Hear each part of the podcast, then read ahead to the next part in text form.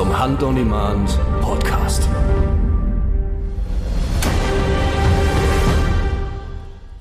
Hallo und herzlich willkommen zum Hand on Demand Podcast. Ihr werdet es hören, heute redet nicht Tim und auch nicht Rufen, heute redet Paul. Und ähm, das soll aber nicht heißen, dass Rufen und Tim nicht dabei sind. So sieht's aus. Wir lassen dich ja nicht alleine hier. Ja, ich meine, Paul ist jetzt neben dir, Tim ist uns zugeschaltet. Wir sind bei der Bloggerwoche bei dir hier. Genau. Ja, und dann wollten wir mal die Gelegenheit nutzen, dich mal mit ins Boot holen. Richtig, also du hattest ja gestern Abend erwähnt bei einem Bierchen, dass du morgen um 11 Uhr Podcast aufnehmen musst und dann dachte ich mir so, ach, bevor es halt morgen wieder nur ums Wetter geht, dann mische ich mich mal ein und äh, ja, guck mal, ob ich den Podcast etwas bereichern kann. Wie in den guten alten Jagdbrokale-Filmen. Das Wetter ist gut, kalt, die Brumpf ist im Gange. Oder halt, das Wetter ist zu warm geht gar nichts. Das hört man auch öfter. Ja, wo ich mir immer denke, was denken sich denn die serbischen Hirsche bei 30 Grad in der Brunft? So, nee, ist zu warm. Wir schreien Ja. trotzdem mal rum. Ich sag mal so, also meiner Meinung nach ist es tatsächlich auch so, dass es mit den Jahren gerade immer immer egaler wird eigentlich. Also ich kann mich selber noch dran erinnern, wie ich als kleiner Junge mit meinem Papa zur Rotwildbrumpf gefahren bin bei Raureif.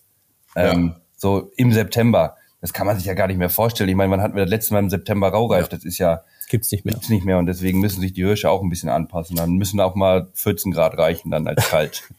So, sie sollen sich mal nicht so anstellen. Ja, aber es geht heute nicht um Rotwildbrumpf. Es geht um was ganz anderes. Und zwar, äh, wir wollen ein bisschen mal über Hand on die Mann quatschen. ja, Das finde ich gut. Ein bisschen was erzählen, weil uns ist so ein bisschen aufgefallen, dass diese Geschichte von Hand on Demand und wie das eigentlich entstanden ist, also da gibt es zwar Mythen und Legenden drüber, aber so richtig wissen tun die Leute es irgendwie nicht. Wir wurden das jetzt natürlich auch schon alle Nase lang mal gefragt und wir haben uns jetzt mal überlegt, wir erzählen mal, wie das alles so gekommen ist. Also ich finde, wir sollten mal mit so einem, mit so einem äh, Mythos anfangen. Ja, ja, so ein Mythos. Also fällt euch da einer ein? Also was ist das Krasseste, was ihr bis jetzt gehört habt, wieso es Hand on Demand gibt? Gute Frage. Also eigentlich ja nur, weil weil wir alle uns die Taschen voll machen wollen oder nicht. Ja, Also das höre ich immer nur. Ja. Aber dafür gab es ja nun mal andere Gründe und äh, darauf werden wir jetzt eingehen, Tim, oder? Darum geht's jetzt. Wie ist das alles hier so gekommen? Aber obwohl der Tag, an dem Hand on Demand ja dann da war oder oder so rausgekommen ist, das war ja so also ein- so so ein Schocktag irgendwie für die Welt. Wir haben das ja auch komplett unter Verschluss gehalten. Ne? Das wusste ja auch kein Mensch, dass wir da irgendwie so im Hintergrund planen. Zack und auf einmal war es da. Aber Ja, ich glaube, viele haben, haben geahnt, irgendwas passiert, aber natürlich wusste keiner, was passiert, weil irgendwie kamen so die Monate vorher keine Jagdfilme mehr. Alle haben ihre Filme zurückgehalten und man mutmaßte schon so, ja, was ist da los? Wobei, also das müssen dann schon sehr, sehr, ähm, ja, sehr bedachte Personen gewesen sein, weil ich kann mich da erinnern, genau in der Zeit damals hat es ja den Grund gehabt, dass wir Hand on Demand gegründet haben, weil ja unsere Videos auf YouTube immer konsequent weggesperrt wurden. Ähm, ich kann mich da auch dran erinnern, wie es, wie beschissen das immer war. Gerold lädt das Video hoch und dann so halbe Stunde später kam dann so dieser rote Button von, von YouTube, äh, Video ist gesperrt, beziehungsweise Alters, Altersbeschränkung wird nicht monetarisiert. Ähm, ja, das waren schwere Zeiten. Aber fangen wir mal von vorne an. Also ich glaube, wir schreiben so das Jahr 2016 und da ist äh, erstmal bei euch was passiert, Paul. Genau, also, also dann fangen wir ja wirklich im Urschleim an. Das finde ich ja richtig geil. äh, ja, viele, viele wissen es ja vielleicht. Gerold und ich, wir waren ja unter Vertrag beim Jägermagazin in Hamburg ähm, unter der Federführung von Lukas von Bothmer. Ja, und von ihm haben wir dann auch diesen tollen Namen Die Wilddiebe bekommen. Und ja, nach so einer, glaube ich, zweijährigen Zusammenarbeit haben wir uns dann getrennt, beziehungsweise, und, also Gerold und ich, wir wurden gekündigt. Und ja, dann ging's ganz, ganz sensationell weiter für uns, möchte ich eigentlich sagen. Also wir standen dann äh, auf eigenen Füßen, haben dann unsere eigenen Kanäle gemacht. Unser YouTube-Kanal wurde damals ähm, ja auf ganz spezielle Art und Weise halt äh, platt gemacht von von jemanden. Und dann standen wir ohne YouTube-Kanal da, was in dem Moment aber eigentlich wirklich genial für uns war, weil wir haben dann einfach wieder von vorne angefangen, haben dann direkt angefangen mit den Videos, die die Leute mochten, das war Weizenschweine. Und dann sind wir halt in so einen ganz verrückten YouTube-Algorithmus reingerutscht. Das kann ich mich noch äh, dran erinnern. Und ich weiß noch, wie wir den einen Tag 2000 YouTube-Abos hatten und den nächsten Tag dann schon acht und eine Woche später waren es dann 38.000. Und äh, ja, und ein Jahr später waren es dann schon über 100.000 YouTube-Abos, ähm, was ja unvorstellbar ist eigentlich und was ja auch so sonst keiner hat, glaube ich. Ja, Ruben, da, da können wir unsere ja. YouTube-Kanäle zusammenlegen und wahrscheinlich noch 20 Jahre weitermachen und wir haben nicht so viele Abonnenten. Das ist der Algorithmus, wo jeder mal reinrutschen möchte, ne? Ja. das ja, ist so. Den, den, haben wir aber auch richtig ausgekostet, muss ich euch sagen. Und wir sind die Welle dann aber auch richtig geritten. So, dass äh, wir haben, da hat dann Jagd Videos für YouTube produzieren auch richtig Spaß gemacht, muss ich sagen, zu dem Zeitpunkt. Ihr hattet auch einen guten Namen, finde ich. Mit Hunter Brothers, das ist so einfach und wirklich stupide, aber auch international und so. Ne? Ich mit meinem Jahr in der W, da komme ich nicht weit außerhalb der Grenzen von Deutschland. Vielleicht ja. nur noch Holland oder Österreich. Das stimmt, aber muss ich, möchte ich auch dazu sagen, also mir haben wirklich viele Leute aus der Jagdbranche, ich kann mich da dran erinnern, da hat mir ein Rechtsanwalt aus Frankfurt geschrieben, das wäre, das wäre äh, eine, eine Name für eine Pornoproduktionsfirma, aber so könnte man sich als Jagdblogger nicht nennen, das wäre unästhetisch, bla bla bla. Ich, also ich kann mich an die, an die Nachricht noch gut erinnern. Ähm, muss ich ehrlich sagen, habe ich so ein bisschen gezeichnet damals. Ich war schon unsicher mit dem Namen Hunter Brothers, ob das so okay ist. Aber ja, jetzt heute muss ich sagen, äh, ja, geil. Aber ihr habt ja, ihr habt ja Namensvettern, äh, gibt ja irgendwie so eine amerikanische Band, die heißen auch so, ne? Aber die ja, Musik kanadische ist Band. Kanadische, kanadische Band, aber die Musik ist nix, ne? Ich habe da mal reingehört, das war irgendwie nix. Das, das stimmt. Also tatsächlich, für uns ist das auch ein bisschen schade, weil das ist immer so ein bisschen kompliziert dann auf Google, dann kommen immer die vor uns und tatsächlich haben die auch ein bisschen mehr Reichweite noch als wir, aber Boah. egal. Gibt's ja gar nicht, ja. Ja, aber neben euch, äh, Paul, gab es natürlich ja auch äh, ja einige andere, die so Anfang der 2010er Jahre angefangen haben, Jagdfilme zu machen, so vorneweg. Äh, Dreispross, glaube ich, der war ganz vorne mit dabei. Ich glaube, ähm, ich war der zweite sogar. Na. Kann sein. Also für mich war es so, also wahrgenommen habe ich als erstes Dreispross. Und äh, ja. Dreispross ist auch der Grund dafür gewesen, dass wir angefangen haben zu bloggen, weil ich habe mir seinen Content angeguckt, dachte mir immer so, hm, ja, ganz nett, aber ey, der schießt ja gar nichts. und dann habe ich mit meinem Bruder mal beschlossen, komm, und Erik damals, weiß ich noch, saß im Kinderzimmer und haben gesagt, so, so, jetzt machen wir auch sowas. Ihr hattet aber auch, und ich glaube, das ist ganz wichtig gewesen, damals vor allem auch, die Möglichkeiten gehabt. Ne? Also ja, du brauchst ja. ja auch, wenn du regelmäßig Jagdfilme machen willst, entweder brauchst du eine richtig geile Yacht oder halt du brauchst richtig geile Jagdmöglichkeiten, weil sonst kannst du halt nicht äh, so viele Filme machen. Das ist absolut richtig. Also ohne ohne unser Revier wäre das alles auf jeden Fall nicht möglich gewesen. Ja. Ganz klare Sache. Und an der, an der Stelle vielen, vielen Dank an meine Eltern. Und äh, ja, dass wir so, so aufwachsen durften mit solchen Möglichkeiten. Ja. ja, absolut. Da hat man schon mal einen großen Vorteil, wenn man so ein, Re so ein Revier vor der Nase hat. Ich kann mich auch noch gut dran erinnern, also die ersten Jagdfilme, die, ähm, die Jens und ich gemacht haben, da haben wir eigentlich immer nur wild gefilmt, Landschaften gefilmt und das ja auch eigentlich nur erstmal, um es im privaten Kreis irgendwie zu zeigen. Irgendwann hat man dann angefangen, ähm, das mal auf YouTube hochzuladen und da war man ja so ein bisschen baff, ähm, was da auf einmal für Reichweiten kam. Also ich weiß so, das erste Video von uns, so ich habe es einfach mal reingeladen auf dem Kanal so und dann habe ich da aber auch wochenlang nicht drauf geguckt und auf einmal hatte das 50.000 Aufrufe und da habe ich mich habe ich mich erstmal gewundert, dass es überhaupt Leute gibt, die sich dafür so interessieren. So, das hätte ich überhaupt gar nicht gedacht, dass es so viele Leute gibt, die Bock haben, so, so Filme zu gucken. Also so online, ne? Klar, man kannte das von diesen CDs, DVDs in so Jagdheften, aber da wusste man ja auch nie, wer guckt das sonst noch, ne? Ja. Ihr hattet aber auch so geile Klassiker, ne? Dieses, äh, ich glaube, Hirschjagd in der Eifel war das, so ein Zweiteiler. Da hast, glaube ich, du noch einen Hirsch geschossen, deinem Papa oder so. Mit Jagd total. Ja, Jagd total war noch dabei. Ja, ja, ja total. Klar. Kann ich mich auch noch dran erinnern. Das, das war schon später tatsächlich. Da weiß ich auch noch genau, da, wo, wo ich morgens mit dem Carsten auf dem Hochsitz saß und der Hirsch stand da und ich so, ich schieß den jetzt. Und der sagte so, nee, nee, wart noch zwei Minuten, da ist besseres Licht. Da habe ich ihm erstmal ein Foto gezeigt und den Hirsch geschossen. Äh, da kann man bei uns in der Eifel keine Rücksicht drauf nehmen, ob das Licht gleich besser wird, weil dann ist der Hirsch weg.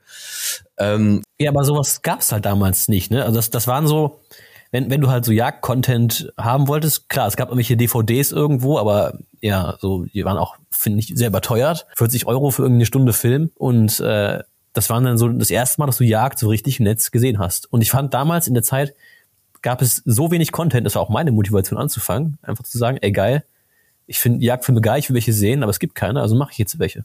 Absolut. Also das hatte ich damals auch das Gefühl, wobei ich schon, glaube ich, drei Jahre vorher ging es bei mir los, dass ich angefangen habe, äh, amerikanische Jagdblogger zu suchten. Also so Heartland Bowhunters und Bowhunt or Die.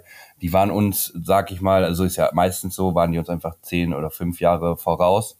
Und also ich weiß noch, wie ich als Zehntklässler in der Schule saß und mir auf meinem, auf meinem ersten Smartphone mit dem Schul-WLAN äh, ja, amerikanische Bogenjagd-Serien angeguckt habe. Und da habe ich mir mal so gedacht, so, warum gibt's sowas in Deutschland nicht? Das ist doch voll geil.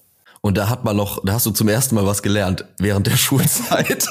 ja, du, ey, tatsächlich ist es so, ich habe in der Schulzeit wirklich nicht sehr viel aufgepasst, muss ich wirklich zu so sagen. Und ich habe viel am Handy gehangen, aber ähm, im Nachhinein bereue ich das auch nicht, weil ähm, ja, ich weiß noch, wie ich so im Biologieunterricht dann da saß und so auf, auf, auf Facebook halt äh, in Gruppen mitdiskutiert habe.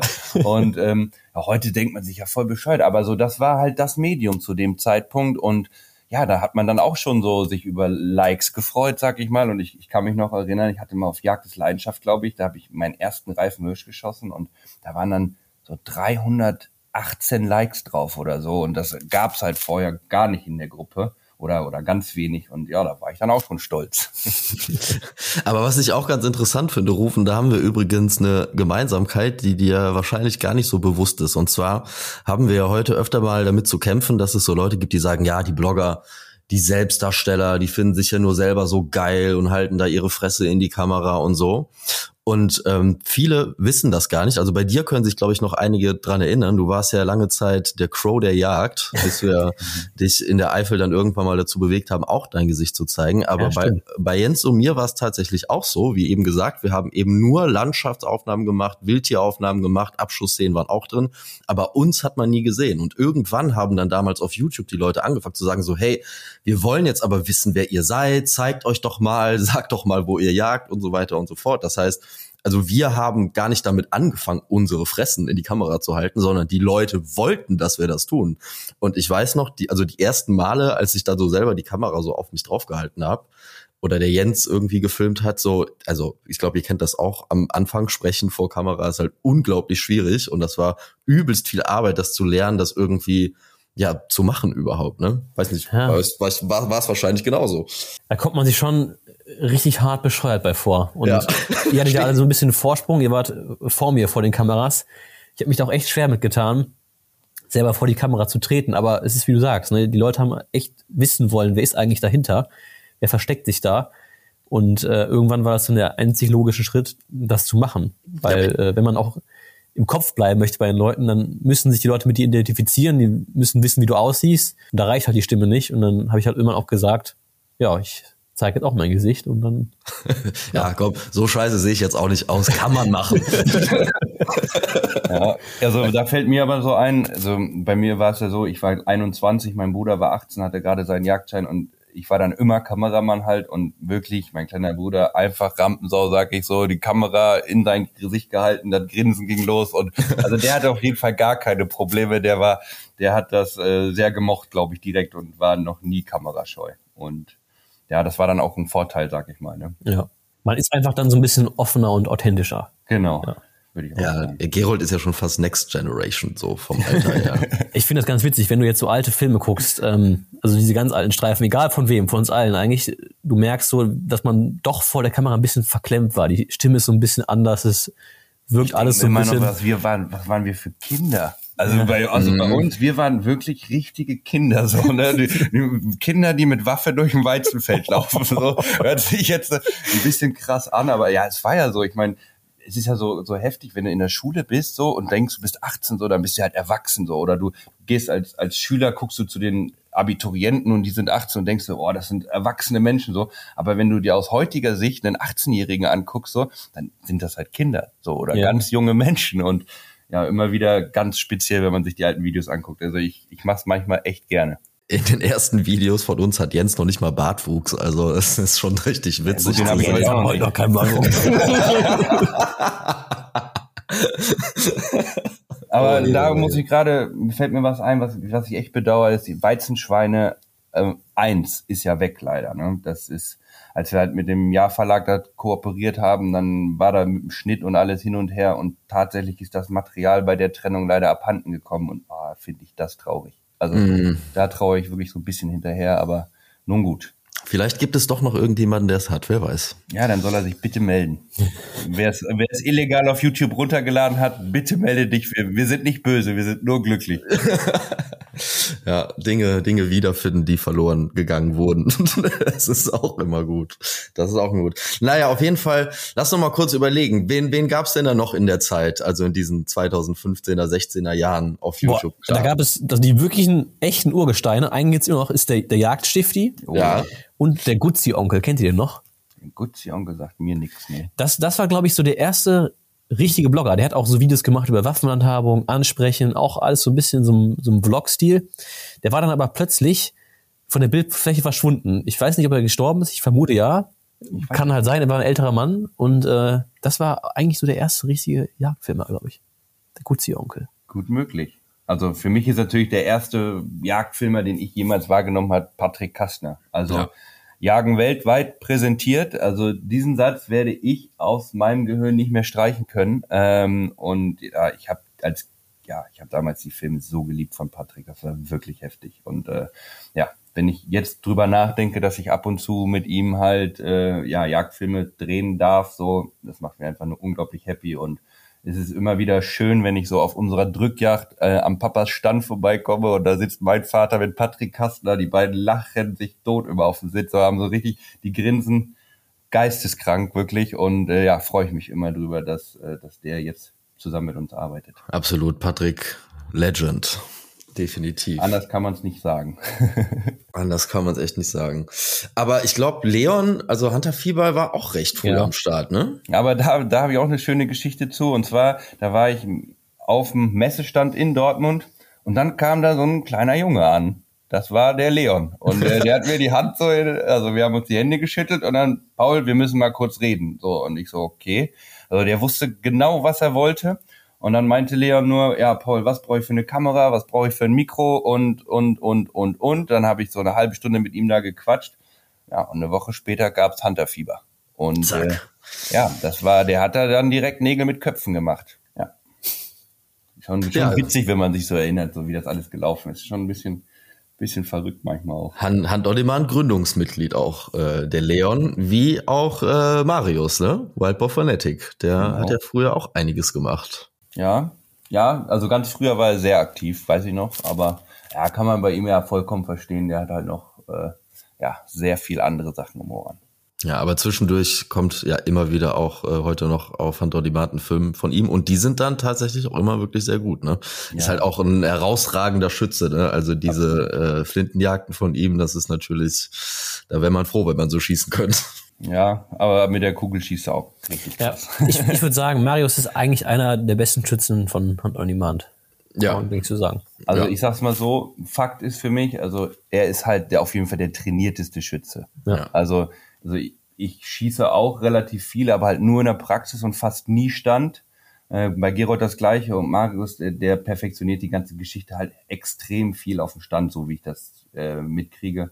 Und ja, das ist einfach so. Training hilft unfassbar. Ja, Ja. So ist es. Aber bleiben wir, äh, bleiben wir bei der Story. genau. Und zwar, wie ging's äh, denn dann weiter? Also äh, ihr wart auf YouTube mega erfolgreich. Äh, bei uns allen anderen gingen die Followerzahlen auch nach oben. Das hat äh, richtig Spaß gemacht. Man hat sich ja richtig einen abgefreut, wenn da mal ein Video kam, was dann mal 50.000, 100.000 oder noch mehr Aufrufe hatte. Ähm, eigentlich war es so eine die die die goldene Zeit der Jagdblogger in YouTube, oder? Absolut. Und dann kam halt dieser Schockmoment, als auf einmal so dieses Symbol aufleuchtete, das Video ist gesperrt. Ja. Man muss dazu sagen, das ist ja nicht von, von heute auf morgen passiert, oder eigentlich doch, eigentlich Doch. schon. YouTube hat, äh, wie jeden Monat ändern die ihre Nutzungsrichtlinien und irgendwann gab es halt mal Änderungen, die für die Jagd oder Jagdinhalte äh, schwierig waren. Ja, absolut. Und ähm, das Schlimme war dann, äh, wie du hast dann angefragt an YouTube, was sollen wir quasi verändern, beziehungsweise du hast die Richtlinien durchgelesen und da stand dann explizit drinne, dass man Jagdvideos in dem Content äh, Kontext zeigen darf. So, Ja. so. Und dann haben wir unsere Videos teilweise geschnitten, hochgeladen und dann äh, wurde halt, wurde es halt äh, entmonetarisiert. Also wir haben diesen Blog bekommen. Und dann dachten wir uns, na gut, dann müssen wir halt die ganze Sache umschneiden, sag ich mal. Dann haben wir das umgeschnitten, so dass man gar kein Blut mehr sieht, so dass man ganz wenig Waffe sieht, pipapo. Ja. Und dann wurde das Video auf einmal monetarisiert und dann hast du dich gefreut, dachtest so, okay, ja gut, dann wollen sie es halt so und so. Na gut, dann lief das Video aber drei Tage und dann wurde es doch wieder gesperrt. Und dann war diese doppelte Arbeit auch nochmal umsonst. Äh, ja, das war ganz, eine ganz bittere Zeit, muss man wirklich so sagen. Ja, man muss sagen, das ist die YouTube-Richtlinien sind jetzt nicht so deutlich äh, in Stein gemeißelt wie die zehn Gebote, sag ich mal, sondern es ist halt schwammig und lässt Raum für Interpretation. Und ähm, die Videos werden, glaube ich, automatisch gesperrt. YouTube hat halt so Algorithmen, die erkennen irgendwelche Sachen. Und wenn du dann gesperrt wirst, kannst du dagegen Einspruch erheben und dann überprüft das jemand manuell. Und dann Genau. bist du im Prinzip dieser Person ausgeliefert. Du weißt ja nicht, was sie für eine Gesinnung hat, ob die jetzt meinetwegen vegan lebt und alles, was mit toten Tieren zu tun hat, scheiße findet oder ob die sowas okay findet. Und ja, bist da dieser Willkür eben ausgeliefert. Absolut. Man weiß ja auch nicht, wie gewissenhaft jemand das dann prüft und wirklich, also ob da wirklich jemand sitzt, äh, ist, glaube ich, manchmal auch fraglich. Aber neben dem, dass die Videos ja teilweise, also es gab ja verschiedene Möglichkeiten. Entweder die wurden einfach komplett gesperrt oder die haben eine Altersbeschränkung bekommen, also dann erst irgendwie ab 18. Das heißt, nur noch Nutzer, die wirklich einen verifizierten YouTube-Account hatten, konnten Ja, dann case. überhaupt gucken.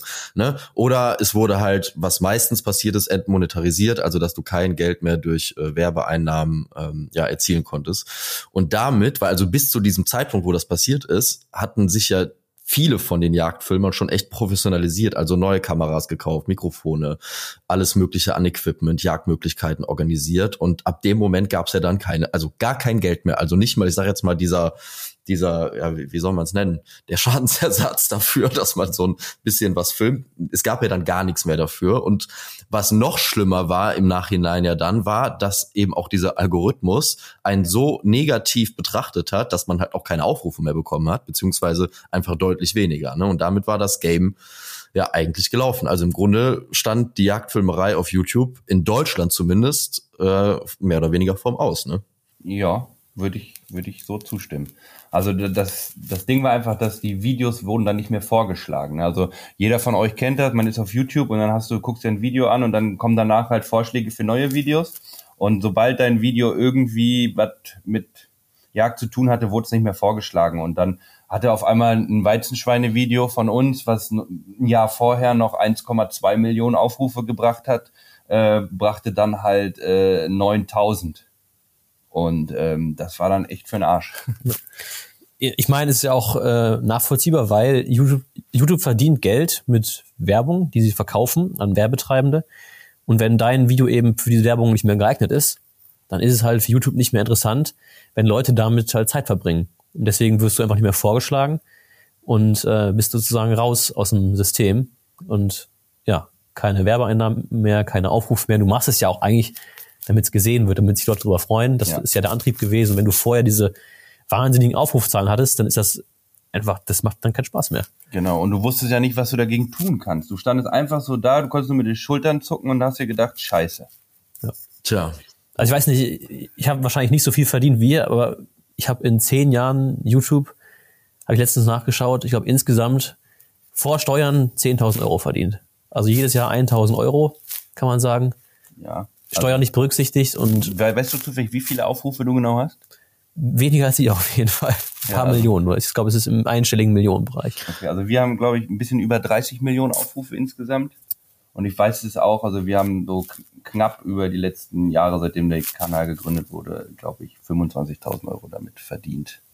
Äh, Verdient heißt in dem Fall, Ja, da kam Geld rein, aber Genau. das ist äh, Ja, exakt. exakt. Also, Tim, du hast eben Schadensersatz gesagt, aber es hat nicht gereicht, um das zu deckeln. äh, Nee, es war halt schön, ne? Es war schön, wenn da mal ein bisschen was reinkam. Du hast halt mit deinem, deiner Leidenschaft auch ein bisschen was zurückgekriegt. War schön gut. Aber ja, davon irgendwie leben oder Kosten decken, also nicht im Ansatz. Keine Chance. Nee, das war nicht möglich. Naja, auf jeden Fall, ich erinnere mich, also bei Jens und mir kam auf jeden Fall dann irgendwann der Moment, so 2017 irgendwann war das, oder Ende 2016, wo wir echt gesagt haben, okay, ähm, das macht uns so keinen Spaß mehr. Wir geben uns hier so krass Mühe, Filme zu produzieren, auch so bei so Auslandsreisen wie in Serbien. Und dann haben wir da wochenlang an dem Schnitt gehangen und das noch verbessert und das noch. Dann lädst du den Film hoch und zack, ist es wieder gesperrt. Und das hat uns zumindest echt eine Zeit lang so frustriert, dass wir echt überlegt haben, das an zu hängen, das ganze Ding.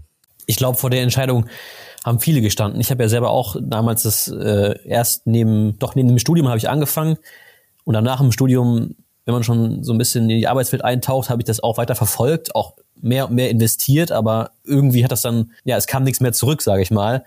Und dann habe ich auch überlegt, ja, wie geht's eigentlich damit weiter, wenn ich jetzt irgendwie äh, arbeite in einem Job ganz normal und soll dann hier noch so viel Zeit und so da reinstecken, am Ende wird's gar nicht gesehen. Dann habe ich auch überlegt, ja, vielleicht macht man ja mal irgendwann ein, zwei Filme im Jahr, wenn man Bock hat, aber ja, eigentlich war das genau die gleiche Entscheidung wie bei euch. Mache ich jetzt damit weiter oder höre ich damit auf?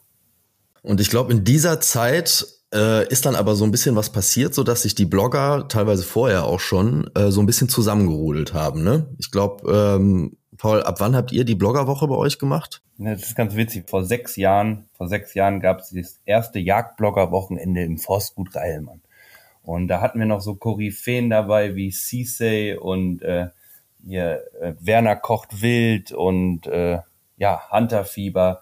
Tom August hatten wir dabei, Jäger ah, TV. Jäger TV, das war auch schön früher, habe ich gerne geguckt. Genau, und ähm, ja, so ging das alles los. Da haben wir sie alle mal zusammengebracht. Dreispross dabei, Jens dabei, ich weiß noch, Jan von Geartester, da waren sie alle dabei. Und da hat man sich das erste Mal beschnuppert. Ich war richtig traurig, dass ich nicht dabei war, aber ich habe mein Gesicht halt noch nicht gezeigt. Da konnte ich nicht mitmachen. Ne? du hast dich selber ausgeladen quasi. Ja, aber, aber da haben wir uns alle so ein bisschen kennengelernt, so Kontakte. Ich glaube, also ich weiß auch noch, zu der Zeit habe ich dem Dreispross mal geschrieben, so, also ich kannte den damals noch nicht, habe geschrieben, so, hallo, lieber Dreispross, sag mal, ist das bei dir auch so, dass die Reichweiten alle so einbrechen und so? Und dann schrieb er so, ja, da haben wir uns mal unterhalten, was man so machen kann. Aber da haben wir uns alle so ein bisschen schon mal kennengelernt. Und das war ja für das, was dann äh, ein Jahr später kam, ähm, extrem wichtig, dass das eben so war. Und ähm, ja, jetzt kommen wir, Paul, sozusagen zur Geburtsstunde von Hand on Demand. Genau. Da kann ich mich noch sehr gut dran erinnern, obwohl Alkohol im Spiel war. Ähm, ja, da saßen wir in Kroatien am Lagerfeuer und haben uns erstmal unser Leid geschildert und haben festgestellt, dass, uns, dass es uns ja allen gleich geht. Mhm. Und dann wuchs dieser Gedanke, sowas äh, zu machen wie Jäger Prime, weil das gab es ja schon. Äh, und dann war auf einmal ja der Tim da und der meinte, jo, machen wir. Lass mal, lass mal sowas machen. Ja, also ich erinnere mich noch an den Satz. Also wir saßen da jetzt zusammen, äh, ja, äh, du und dein Bruder äh, Jens und ich, da in Kroatien schöner Lagerfeuer. Ja, wie du gesagt hast, haben wir uns gegenseitig da unser Leid geklagt und so ein bisschen philosophiert und dann fiel auch irgendwann der Satz so, ja, so Netflix für Jäger.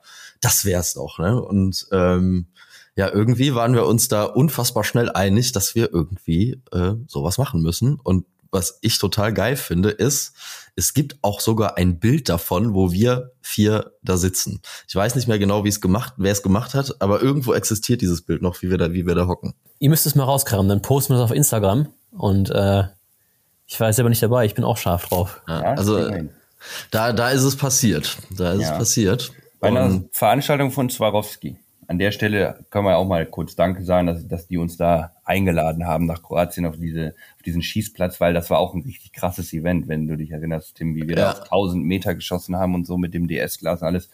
Das war schon, das war schon cool. Vor allen Dingen muss ich an der Stelle, kann ich mich erinnern, das war so krass. Und zwar habe ich äh, das 850 Meter Ziel mit Gerold haben wir da ein bisschen rumgeschossen. Ich glaube, wir haben so ja, fünf, sechs Schuss gebraucht, ehe wir das dann mal so getroffen hatten und dann werde ich es nie vergessen, dann stand Marti hinter mir und äh, ja, viele Kenntnisse von euch, Jägerdirn, die Freundin von Marius und dann, ja, sie möchte auch mal, dann hat sie sich hingelegt mit der 300 Winmark. Ich habe ihr kurz an, äh, erklärt, wo sie anhalten muss und dann schießt sie und trifft einfach mit dem ersten Schuss auf 850 Metern den Fußball. Also Fußball großes Ziel und ich dachte so, Alter, was ist mit ihr los? ja. Marty ist auch eine Maschine. Ja, ja gutes Schießduo sind die beiden. Ja, da, da ging es auf jeden Fall los, Hand on Demand. Also ich glaube, der Name ist dann irgendwann natürlich erst äh, später entstanden. Aber ähm, ja, dann ist natürlich erstmal viel zu tun. Ne? Also in Deutschland äh, eine Gesellschaft zu gründen und so weiter und so fort, äh, da müssen tausend Verträge gemacht werden. Das hat dann auch schon mal ewig gedauert. Und dann haben wir uns äh, witzigerweise auch in Hamburg äh, ja eine Agentur ausgesucht, die einem äh, Freund damals von mir gehörte. Und äh, die habe ich dann mal gefragt, hör mal, könnt ihr uns so eine, so eine Videoplattform machen für so Jagdvideos und ein bisschen Bezahlsystem drin und so. Und dann sagte der so, ja, ja, ist gar kein Problem, mach ich dir für 10.000 Euro. Hm. Mhm, ja, haben wir uns gedacht, ja super, kommen wir mit der Stammeinlage von der GmbH super hin. 25.000 Euro einzahlen, 10.000 Euro Plattform machen und äh, so weiter und so fort. Naja, und dann fingen wir an, das äh, zu entwickeln. Äh, wie sich, glaube ich, jeder vorstellen kann, am Ende hat das äh, Ganze natürlich das äh, ja x-fache von von dem gekostet, was da am Anfang angekündigt wurde. Aber was viel interessanter war, eigentlich dann die Leute zusammen zu bekommen, weil die Idee von Hunt on Demand war ja nicht Hunter Brothers und Hunting Room, sondern eine Jagdvideo-Plattform für Filmemacher, wo es eben nicht diese Restriktionen gibt und diese Wahllosigkeit äh, von YouTube. Und dann wird's ja auch nochmal spannend. Genau. Ja, da in der Zeit haben wir viel telefoniert, würde ich mal behaupten. Ähm, aber ich glaube, da, da warst du sogar noch ein bisschen fleißiger. Tim, also da war ich dann schon so glücklich, als ich gehört habe, oh, Jagen NRW ist dabei. Geil. Oh, Jagen NRW war aber auch der, ja, härteste, der härteste Hund von allen. Also ich werde oft nie ich, vergessen, wirklich. Oh. War das kritisch mit dem Jungen? Ai, ja. ai, ai. Ich, ich muss sagen, ich hatte, ich hatte Schiss davor, weil ich habe ja eben erzählt, gut, ne, man stand schon sowieso vor dieser Entscheidung, das läuft alles sowieso nicht so mega geil auf YouTube und mache ich da weiter, mache ich nicht, aber wenn ich jetzt da mitmache, dann ah, am Ende klappt das nicht und dann ist es auf jeden Fall vorbei und ja, Tim, wir haben so lange telefoniert, glaube ich. Da habt ihr mich auch mal im August, glaube ich, in die Eifel eingeladen. Da war ich das erste Mal bei euch, habe mit Jens noch so ein Schwein geschossen. Ähm, und da habe ich irgendwann gesagt, ey, komm, weißt du was, ich gib den Ruck, ich mache einfach mit, was hast du zu verlieren? Ich kann mich sogar noch an den Moment erinnern, da saßen wir nämlich bei uns in der Yachthütte auf dieser, auf dieser Couch zusammen und haben gequatscht und da hast du dann irgendwann gesagt, ach komm, scheiß drauf, ich bin dabei. irgendwie, irgendwie so, so war das gewesen. Obwohl im Nachhinein als harter Hund äh, hatte ich, glaube ich, noch einer eingeholt und zwar der Felix. Ja, ja, stimmt. Ja, das war ja auch äh, eine anstrengende Nummer, den davon zu überzeugen. Aber auch, also bei Dreispurs war es auch nicht einfach muss ich sagen. Also der war auch sehr, sehr kritisch und hat viel, viel gefragt. Ähm, aber ja, ich glaube, jetzt am Ende ähm, hat sich für alle herausgestellt, dass das eine gute Idee war. Aber was damals natürlich auch kritisch war, wir waren ja so First Mover quasi in der Branche. Paul, du hast gesagt, so Jäger Prime ähm, gab's, aber das war natürlich was gut. Ihr wart da mal als Blogger, so als einzige Blogger, aber ansonsten waren das ja alles so normale Produktionen. Ne? Und unsere Idee war ja ein bisschen anders, dass man wirklich so komplett selbstständige, bekannte Filmemacher irgendwie zusammenpackt, also Blogger auf, auf diese Plattform, hat sich davon dann so ein bisschen unterschieden.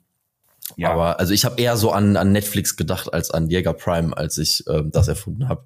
Ja, vor allem war, war mir gleich klar, wenn man sowas gründet, man braucht einfach viele Filme und man braucht gute Filme und halt regelmäßig geile neue Filme. Und das war halt auf dieser besagten anderen Plattform so, so einmal im Monat ein Film so, da, damit lockst du keine Leute. So, das ist, das ist einfach zu wenig. Und das war, das war mir relativ schnell klar und deswegen brauchten wir viele fleißige Helfer.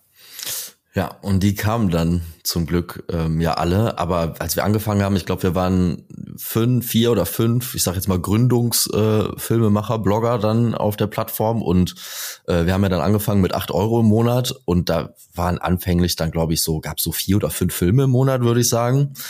Und äh, ja, jetzt heute sind wir bei, bei 10 Euro im Monat äh, oder 9,95 Euro. Und äh, ja, jetzt bewegen wir uns da plus minus 15 Filme jeden Monat. Ne? Also wir haben uns da schon massiv gesteigert, natürlich aber auch durch neue Publisher, die dann auch wieder neuen Wind reingebracht haben in die Nummer. Ne?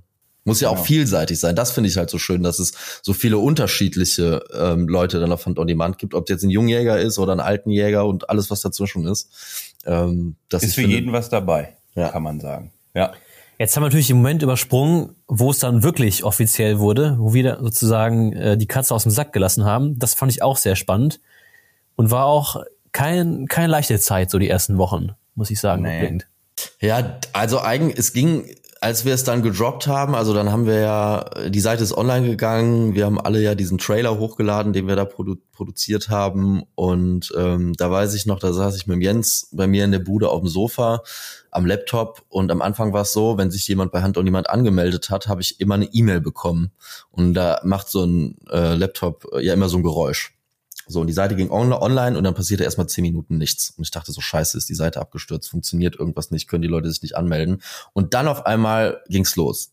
Ding, ding, ding. Und irgendwann war der Laptop nur noch am Dingeln. Also die ganze Zeit, es hörte nicht mehr auf, weil sich da irgendwie am ersten Tag haben sich, glaube ich, knapp 800 Leute sofort angemeldet bei der Plattform, weil sie unbedingt wissen wollten, was da los ist. Und ja, dann ging die Späßchen aber los, äh, weil die Agentur, mit der wir da anfangs zusammengearbeitet haben, so ein bisschen oder wir alle unterschätzt haben, wie viele Leute da Interesse dran haben, weil die Server sind halt äh, Haufen, also reihenweise äh, abgerauscht, äh, weil die nicht damit klarkamen, dass so viele Leute auf der Seite waren, sich angemeldet haben, die Videos geschaut haben. Und ja, da waren die ersten Monate oder ich würde fast sagen, die ersten Jahre ist es andauernd passiert, auch wenn äh, irgendwelche großen Filme hochgeladen wurden, die dann viele Leute gleichzeitig gucken wollten.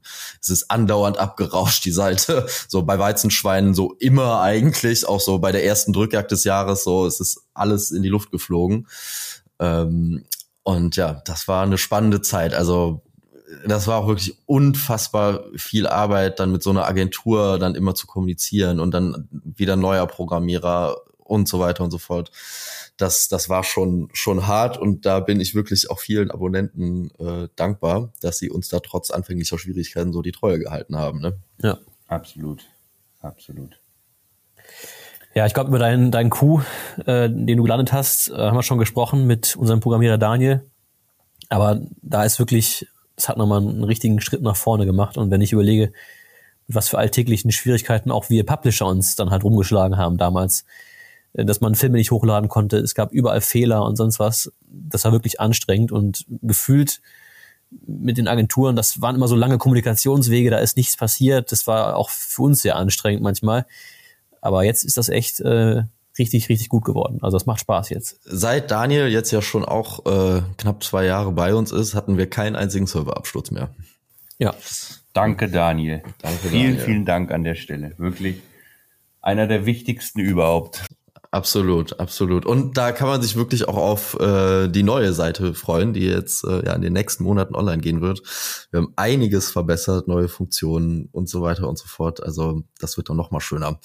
Und ähm, wir kriegen so einen ganz bestimmten Modus auf der Seite, den man aktivieren kann, wenn man will. Dann sieht das auch richtig schick aus. Spannend, ich freue mich drauf.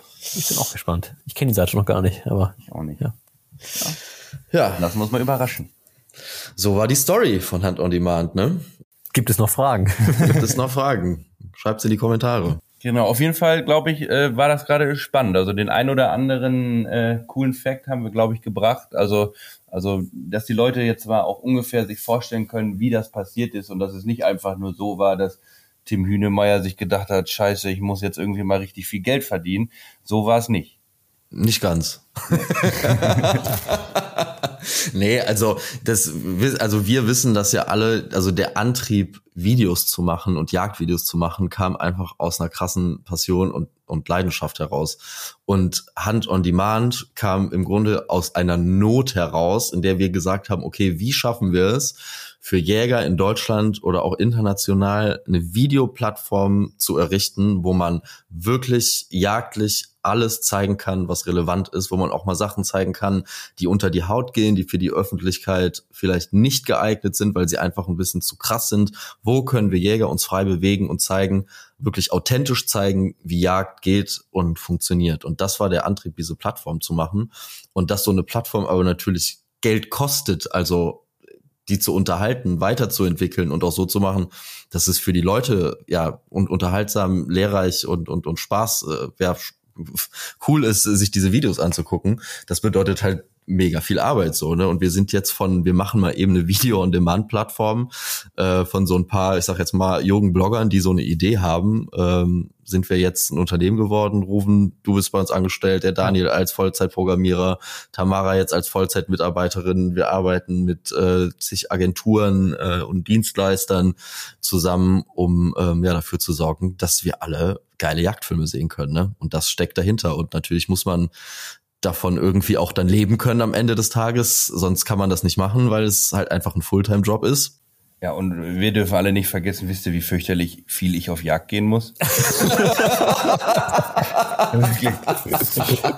ich, ich halte das fast nicht mehr aus. Ja. Leute, wirklich, der Weizenschweinedreh, der sitzt mir immer noch in den Knochen. Wobei, ja. Die vielen tausend Mückenstiche, die du über dich hast ergehen müssen. Ja, aber dieses Jahr muss ich ehrlich sagen, boah, es war, es war das war zehnmal einfacher als letztes Jahr. Leute, ihr könnt euch auf einen geilen Film freuen. Ich muss auch sagen, das haben wir auch prophezeit, Tim. Also wir haben, glaube ich, im September, Oktober haben wir einen Podcast gemacht, da habe ich gesagt, bleibt ruhig, Leute, es gibt nächstes Jahr wieder mehr Sauen. Und das sind sie. Das sind mehr Sauen. Ja. Aber um das nochmal abzuschließen, ich muss das auch sagen, aus Publisher Sicht, äh, es ist wirklich äh, sehr schätzenswert und ich bin auch dankbar für, dass es diese Möglichkeit jetzt gibt, weil ich habe Filmprojekte realisieren können oder auch durchführen können, der hätte ich vorher nur von träumen können. Also du kannst auch jetzt mal richtig investieren in so einen Film und auch was Geiles auf die Beine stellen. Es geht ja am Ende nicht darum, okay, wie verdiene ich Geld, sondern wie mache ich einen geilen Film. Ja. Und dass da am Ende auch was bei rumkommt, das ist wirklich ein Traum. Und ich weiß noch, wie ich damals äh, auf dem Sofa gelegen habe an, an Weihnachten und sowas und habe mit meinem Bruder zusammen sowas wie, wie Hirschjacht in Berleburg geschaut von Hunters Video. Aber jetzt, heutzutage, ich habe jetzt mit Patrick Rath aus Bad Berleburg selber zwei Jagdfilme gedreht über, über Hundeausbildung und das ist doch irgendwie richtig geil. Damals hat man das sich angeschaut, hat geträumt von Jagdfilmen, fand das geil und jetzt sind wir diejenigen, die sowas machen. Absolut. Also an der Stelle muss ich auch so sagen, für mich absoluter Traum. Also wenn ich jetzt äh, immer wieder das Beispiel mit diese Maraljagd, die ich da letztes Jahr mit meinem Bruder gemacht habe, so, das war mein absoluter Lebenstraum so und ich bin halt unfassbar dankbar, dass ich das realisieren konnte und das, das wäre ohne Hand on Demand wäre es halt nicht gegangen. Also das ist halt schon eine kostspielige Geschichte so und ähm, ja, ja, auch diese Gemeinschaftsproduktion, also Drückjagd des Jahres, die Jurassic Jelena-Geschichten, Eifel-Krimi-Sachen, also diese, diese, diese Filme, die ja die beliebtesten Filme mit auf Hand on Demand sind, das wäre ja wirklich nicht ansatzweise möglich gewesen ohne Hand on Demand. Und ähm, die Qualität allgemein, auch Rufen bei dir von den Filmen, du hast es ja eben auch schon gesagt, das wäre alles nicht gegangen. Ja. Und von daher ja, ich bin ja selber auch dankbar dafür, dass es gibt, weil ich ja selber auch Bock habe, Jagdfilme zu gucken. Und ähm, ja, ich glaube, da haben im Grunde alle mit, also alle, die sich irgendwie für Jagd und Film interessieren, haben damit gewonnen.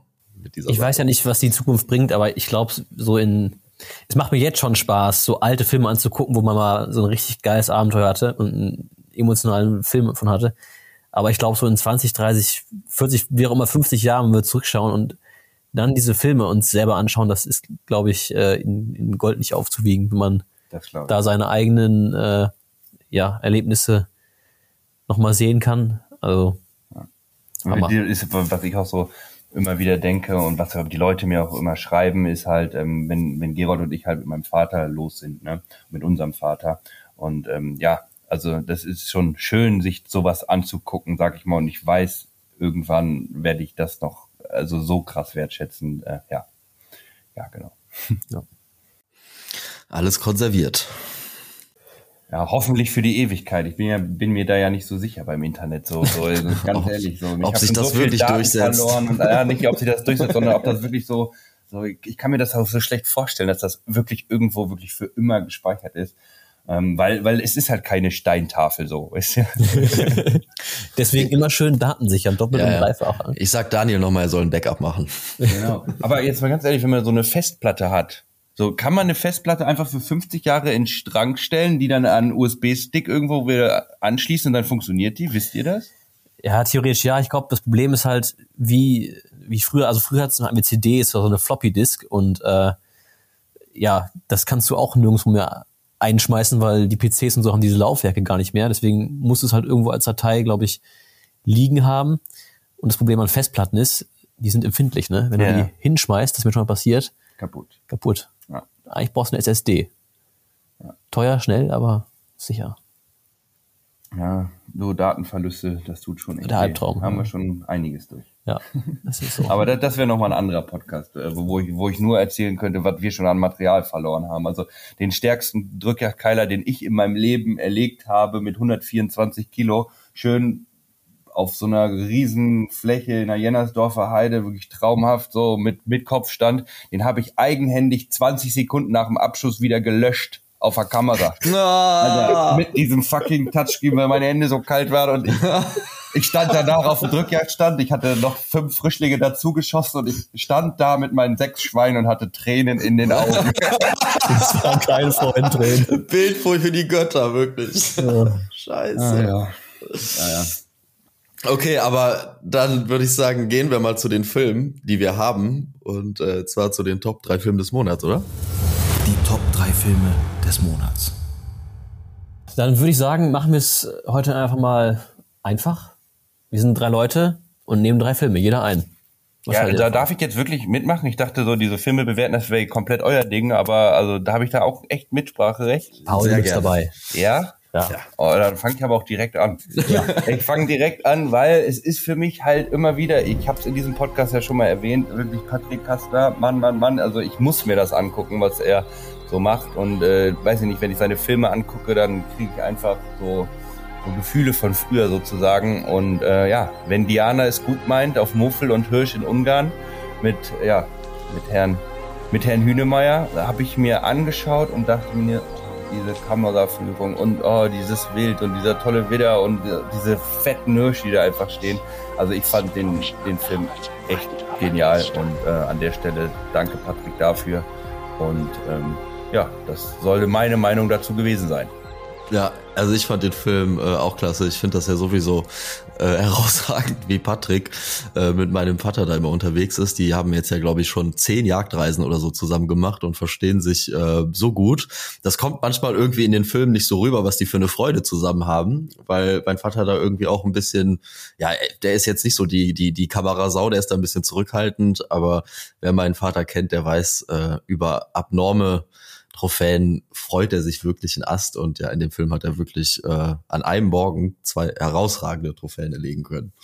Ja, dann mache ich mal eben schnell den Platz zwei. Ähm, ist gar nicht so leicht, weil es waren noch wirklich äh, viele Filme dabei jetzt, so Bockjagdfilme und so, mit, mit richtig witzigen Momenten auch. Also in eurem Film, Paul Gerold, da hast, du hast ein paar Kommentare abgelassen. Ich konnte nicht mehr, aber ich nehme jetzt einfach mal von euch, Tim, äh, Afrika Kapitel 1, das Gnu. Ähm, allein schon für das Intro nämlich. Das äh, hat mich wieder direkt abgeholt in die Zeit auf dem Immenhof im April und ja, fand ich geil und deswegen Platz zwei. Hey. Hey, Mann. Hey. Jetzt.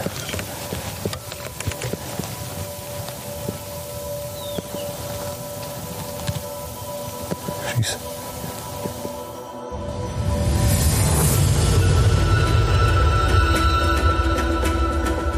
Da war ich total stolz, Rufen, als du mir geschrieben hast, boah, Tim, das, das Intro, der Trailer ist ja mega geil. Also Lob von dir kriegt man ja nicht alle Nase lang.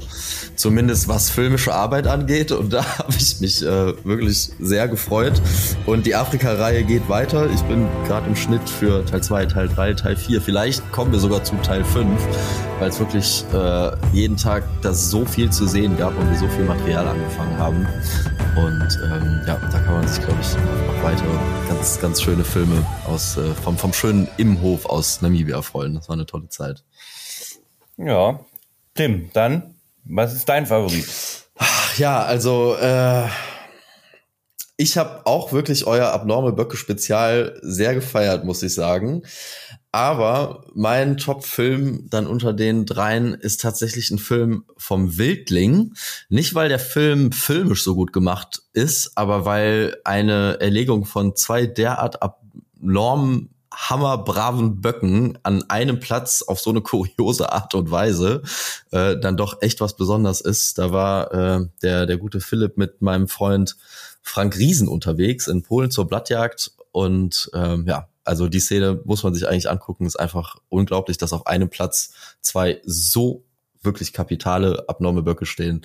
Das äh, fand ich schon wirklich spannend. In Polen ist bocktechnisch einiges möglich, so. Also ich, ich, ich, ich liebe es, in, in, in Polen auf Bockjagd zu sein. Es ist einfach das Schönste auf der, also nicht das Schönste auf der Welt, aber es ist schon ganz weit vorne. Ich, da erlebt man wirklich Sachen phänomenal. Und wenn du dann hinter diesem Piepmatz äh, Gerold stehst, der dir wirklich das ganze polnische Land da voll piept und links und rechts springen die Böcke, das ist schon, ist herrlich. Also Kann sagen wir mal empfehlen. so, ich freue mich auf den äh, 6. August. Da werde ich nämlich in Krakau morgens landen und äh, dann vier Tage wieder Blattzeit machen können. Ähm, ja, also da, da freue ich mich auch unglaublich wieder drauf. Wir machen, wir machen dieses Jahr zehn Tage Blattjagd. Boah. Vom 1. bis 10. August durch. Jeden Tag.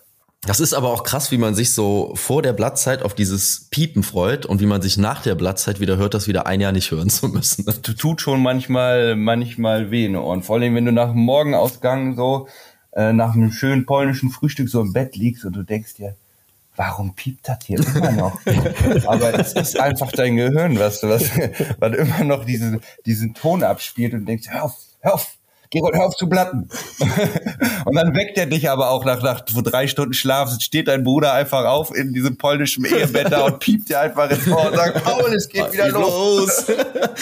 Aber das ist dasselbe, wenn du den ganzen Tag irgendwie angeln warst mit so einer Pose und auf diese Pose geglotzt hast und abends im Bett liegst und die Augen zumachst und immer noch diese Pose vor dir siehst. Genau, absolut. Das ist genau das. Auch Dumbledore brumpft. Ich höre das Rülpsen dann die ganze Zeit. Das ist auch richtig verrückt. Ach, herrlich. Ja, cool. Guck mal, haben wir die Top 3 Filme des Monats zusammen gemacht. Herrlich. Ja, es gab noch ein paar News, Tim. Ja. Updaten. Es gab äh, Neues von unseren Partnern und vor allen Dingen äh, auch ein Gewinnspiel im Hunting Club. Neues von Hand on Demand. Ja, hau mal raus. Und zwar äh, gibt es ab dem äh, 17. Juli von unserem neuen Partner Halda Push and Go was zu gewinnen und zwar im Wert von äh, ca. 500 Euro ein Gewinnpaket mit einem Multi-Adapter, einem Riemenbügelset und einem Gurtalarmstopper. Jetzt habe ich Frage an euch. Was ist ein Gurtalarmstopper? Gut, Keine Alarmstopper. Keine Ahnung, aber also das wird schon irgendwie so, so, so, ein, so ein Rollgewehrriemen. Hat das damit was zu tun vielleicht? Fiebt es auch? Kann es auch fiepen? Ich weiß es nicht, muss ich ehrlich sagen. Ich habe jetzt eigentlich gehofft, dass einer von euch das weiß. Nee, aber wir werden, wir werden bald Aufklärung leisten, denke ich. Ja, das werden wir auf jeden Fall machen. Also vom 17. bis 30. Juli gibt's das äh, Gewinnspiel im Hood Club. Und ähm, ja, Push and Go auf jeden Fall, also man kennt das ja auch, ne? Also es ist ja an vielen Gewehren auch äh, werkseitig schon äh, montiert, dieser Adapter, aber die Firma Halder und äh, dieses Push and Go-System sagt einem jetzt erstmal, glaube ich, also mir hat das erstmal nichts gesagt, äh, bis ich dann gemerkt habe, oh, das ist ja äh, an meiner Knarre auch dran. Und das haben viele, aber ähm, ja, lohnt sich, besonders so für Schießstandsachen oder Drückjagd, wenn man sagt, man will mal schnell ähm, den Gewehrriemen abhaben. Dafür ist das echt klasse. Schaut da gerne vorbei im HOD Club. Und dann gibt's auch noch ein äh, Messer-News von Puma. Und ähm, zwar haben die äh, ja so eine Art ähm, Umfrage-Abstimmung gemacht für das Gear-Tester-Messer. Und ähm, das gibt's jetzt äh, bei pumaknives.de zu kaufen. Ist äh, echt ein schönes Messer, ist so fluoreszierend, dass man das auch mal wiederfindet, nachts, wenn man unterwegs ist, äh, auf Saujagd oder so. Schaut da auch mal gerne rein. Link findet ihr bei uns im Newsbereich auf der Website. Ah, Ich weiß gar nicht, wie viele Messer ich schon im Wald verloren habe. Ist echt unfassbar, was da an, an Geld irgendwo verloren liegt. Also ich glaube, du könntest mit so einem mit so einem Suchgerät, was auch schön fiebt, könntest du durch den Wald laufen und du findest da einige Schätze, glaube ich. Rufen, du bist, hast aber auch ein Talent dafür, grundsätzlich Sachen im Wald zu vergessen. Oh, ja, hör auf, ey. Ja, solange es die Karre nicht ist, ist doch egal. Ich bin auch schon mal zu drück, ich dachte, Gefahr hat mein Gewehr zu Hause vergessen. Das habe ich auch schon geschafft. Nein. Das hast du schon geschafft. Ja, das hab ich schon geschafft. Alter. So Munition und so, dass du dir vom Nachbarschützen ein bisschen 3006 leistest oder so, das habe ich auch schon durch. Aber Karre vergessen, nee, das ist mir nicht passiert. Ja. Solange sie im Schrank sicher steht, ist ja alles gut, aber naja, Ist so. trotzdem unangenehm. Rufen, ich habe aber noch eine Frage an dich. Ja, hau raus. Was, was ist denn jetzt mit der Canisflu und dem Steinbock? Ja, was ist mit der Kanus von dem Steinbock? Ich, ich habe ja schon einen Newsartikel geschrieben auf Hand on Demand. Mhm. Der Film ist fertig. Und ähm, wir haben uns den Film angeschaut, unter der Canisflu sozusagen, auf dem Vorsäß. Mit 50 Leuten haben wir da eine private Premiere gemacht und äh, das war wirklich ähm, Gänsehautatmosphäre, sage ich mal. Also wir haben da nach Sonnenuntergang den Film begonnen. Es war ein schöner, lauer Sommerabend. Wir haben Bier dabei getrunken, Würstchen gegessen und ähm, es haben die Leute eine Stunde 15 Minuten auf den Fernseher geschaut. Es hat keiner irgendwie getuschelt oder weiß nicht, sich langweilig abgewendet, äh, gelangweilt abgewendet und ähm, es gab auch ein bisschen hier und da Szenenapplaus sozusagen, weil es auch ein paar witzige Momente gab. Und äh, am Ende waren, glaube ich, alle wirklich überwältigt, was wir da erlebt haben. Das kann man, denke ich, schon Ja, sagen. jetzt will ich den aber auch sehen. ich habe hier auf dem Laptop, Paul. Oh. Aber jetzt, äh, wie ist das jetzt? Also jetzt wird beratschlagt, ob man das, den Film veröffentlichen soll oder nicht, oder ob noch jemand was dagegen hat. Ähm, was ist denn jetzt Status Quo? Ja, wir, wir wollen auch noch ein paar Gespräche führen und äh, uns da beratschlagen, aber ich bin da sehr optimistisch, dass wir den Film ähm, ja auf jeden Fall der Öffentlichkeit zeigen können, denn äh, wir haben da nichts zu verstecken und äh, ja, vielleicht ist ja ein Jahr später ist ein guter, könnte ein gutes Datum sein, glaube ich so. Genau. Und ich hoffe, dass dann die Bildzeitung auch darüber berichtet. Die Wahrheit, was ist wirklich geschehen an der Kanisflug? Ja, ähm, grundsätzlich wollte ich auch noch mal anmerken an die Leute, die hier zuhören. Es gibt ja auf Hand on Demand die Möglichkeit, auch den Podcast zu kommentieren. Also wenn ihr hier irgendwie Feedback für uns habt oder auch Fragen habt, schreibt das gerne da rein. Dann äh, gehen wir da in den nä- nächsten Podcast-Film, äh, Film, sag ich schon, die nächsten Podcast-Folgen gerne drauf ein. Genau. Mich würde persönlich interessieren, ob, ob ich nochmal mitmachen soll oder ob ich wirklich komplett raus bin. Jetzt wirklich komplett raus. Komplett. Also ich habe eine Frage, Tim. Ja, Wir haben, wir haben ein neues Abo-Modell, stimmt das? ja. Wie kann ich denn da abonnieren? Was, was gibt's da für mich? Ähm, wir haben jetzt das Hand und Demand Spar-Abo. Und ähm, das ist für diejenigen, die jetzt vielleicht sagen, okay, ich äh, schaue nicht so viele Filme oder ich will nur mal hier und da einen Film schauen. Ähm, das ist nämlich deutlich günstiger. Das kostet nur 5,95 Euro im Monat. Und dafür kann man dann äh, fünf Filme schauen, ausgewählte. Ähm, das ist dann so on demand verfügbar. Ähm, ja, man kann da nicht alle Hand-on-Demand-Funktionen nutzen, aber für Leute, die nur hier und da mal einen Film schauen wollen, ist das, glaube ich, eine gute Alternative. Deswegen haben wir das gemacht. Ja, keine schlechte Idee, finde ich. Ja. w- Wird auch ganz gut angenommen, müssen wir sagen. Da jetzt nach, äh, ich glaube, jetzt ein, ein, zwei Wochen ist es online. Ähm, funktioniert sehr gut, gibt einige, die das mögen. Aber das Premium-Abo ist natürlich, äh, ja, das Abo der Wahl. Ist ja gar keine Frage. Also fünf Filme wären mir persönlich jetzt ein bisschen zu wenig. ja. Ja, das ist ja eigentlich ein Abend so, ne? Normalerweise. Deswegen. Das ist Naja. schnell durch. Äh, aber Paul, um auf dich äh, zurückzukommen, äh, Ja. ich fand das richtig herrlich, dass du hier im Podcast dabei warst. Oh. Ich, ich fand, das hat richtig Spaß gemacht. Also ich Ja. glaube, dich, ich glaube, dich fragen wir jetzt öfter mal an. Oh, danke, danke. Also wirklich hat mir hat mir auch Spaß gemacht und ich, ich hoffe, ich konnte konnte was äh, was Vernünftiges sagen und mich vernünftig artikulieren. Ich bewundere das immer, wie sauber ihr sprecht und so. Das ist ja wirklich nicht so einfach. Ja, und ja, ich bin gerne wieder dabei und gerne dann auch mal so über richtig jagdliche Themen können wir uns unterhalten. Habe ich auch mal wieder Bock drauf. So, ich muss wirklich so sagen, jetzt es geht Richtung August und ja, jetzt geht das bald los. Ich habe ist- Feisthirsche gesehen. Ah, es kribbelt. Paul ist heiß wie Frittenfett, das merkt man richtig. Der, in dem ist eine innere Unruhe ausgebrochen in dieser sauren Gurkenzeit Juni, Juli. Das, saure Gurkenzeit. Ich habe halt nur Böcke in Polen geschossen beim OCC und ein bisschen Weizenschweine gejagt. Also ich bin auf Entzug, muss man sagen. ich bin wohl auf dem Zug. Aber sagt mal, was stellt ihr denn jetzt noch hier auf der Bloggerwoche an? Auf der Bloggerwoche, ähm, ja, wir setzen uns abends auf den Ansitz und danach setzen wir uns ans Lagerfeuer. So, das sind die Pläne. Nee, tatsächlich wird das noch richtig cool und zwar werden wir eine Floßfahrt noch unternehmen, dann werden wir eine Schlafkanzel aufbauen und jetzt gerade baut Gerold einen ähm, Gatterzaun bei uns auf einem Wildacker, weil wir dort eine Streuobstwiese anlegen wollen. Und ja, also es ist viel zu tun und ich bin eingeteilt. Ich bin der, der alle so, ja, versorgt mit Lebensmitteln. Also deswegen müssen wir jetzt auch den Podcast bald beenden, weil äh, das Gulasch muss warm gemacht werden und ins Revier gebracht werden. Paul hat auf jeden Fall Hummeln unterm Arsch und äh, ich habe ihn jetzt ja hier sozusagen aus seinem, aus seinem Zeitplan rausgerissen. Also man merkt, er will los. Genau. Na gut, ich muss dann- mal angucken, was Gerold da fabriziert im Revier, weißt du?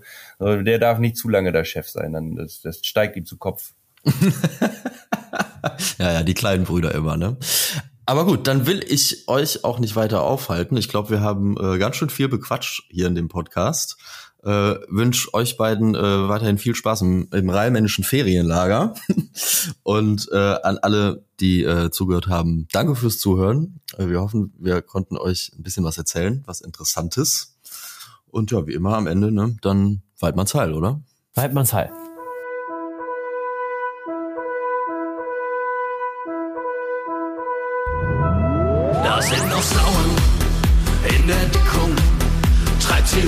treib sie raus, treib sie raus, raus, raus. Sind noch Sauern in der Deckung. Treib sie raus, treib sie raus.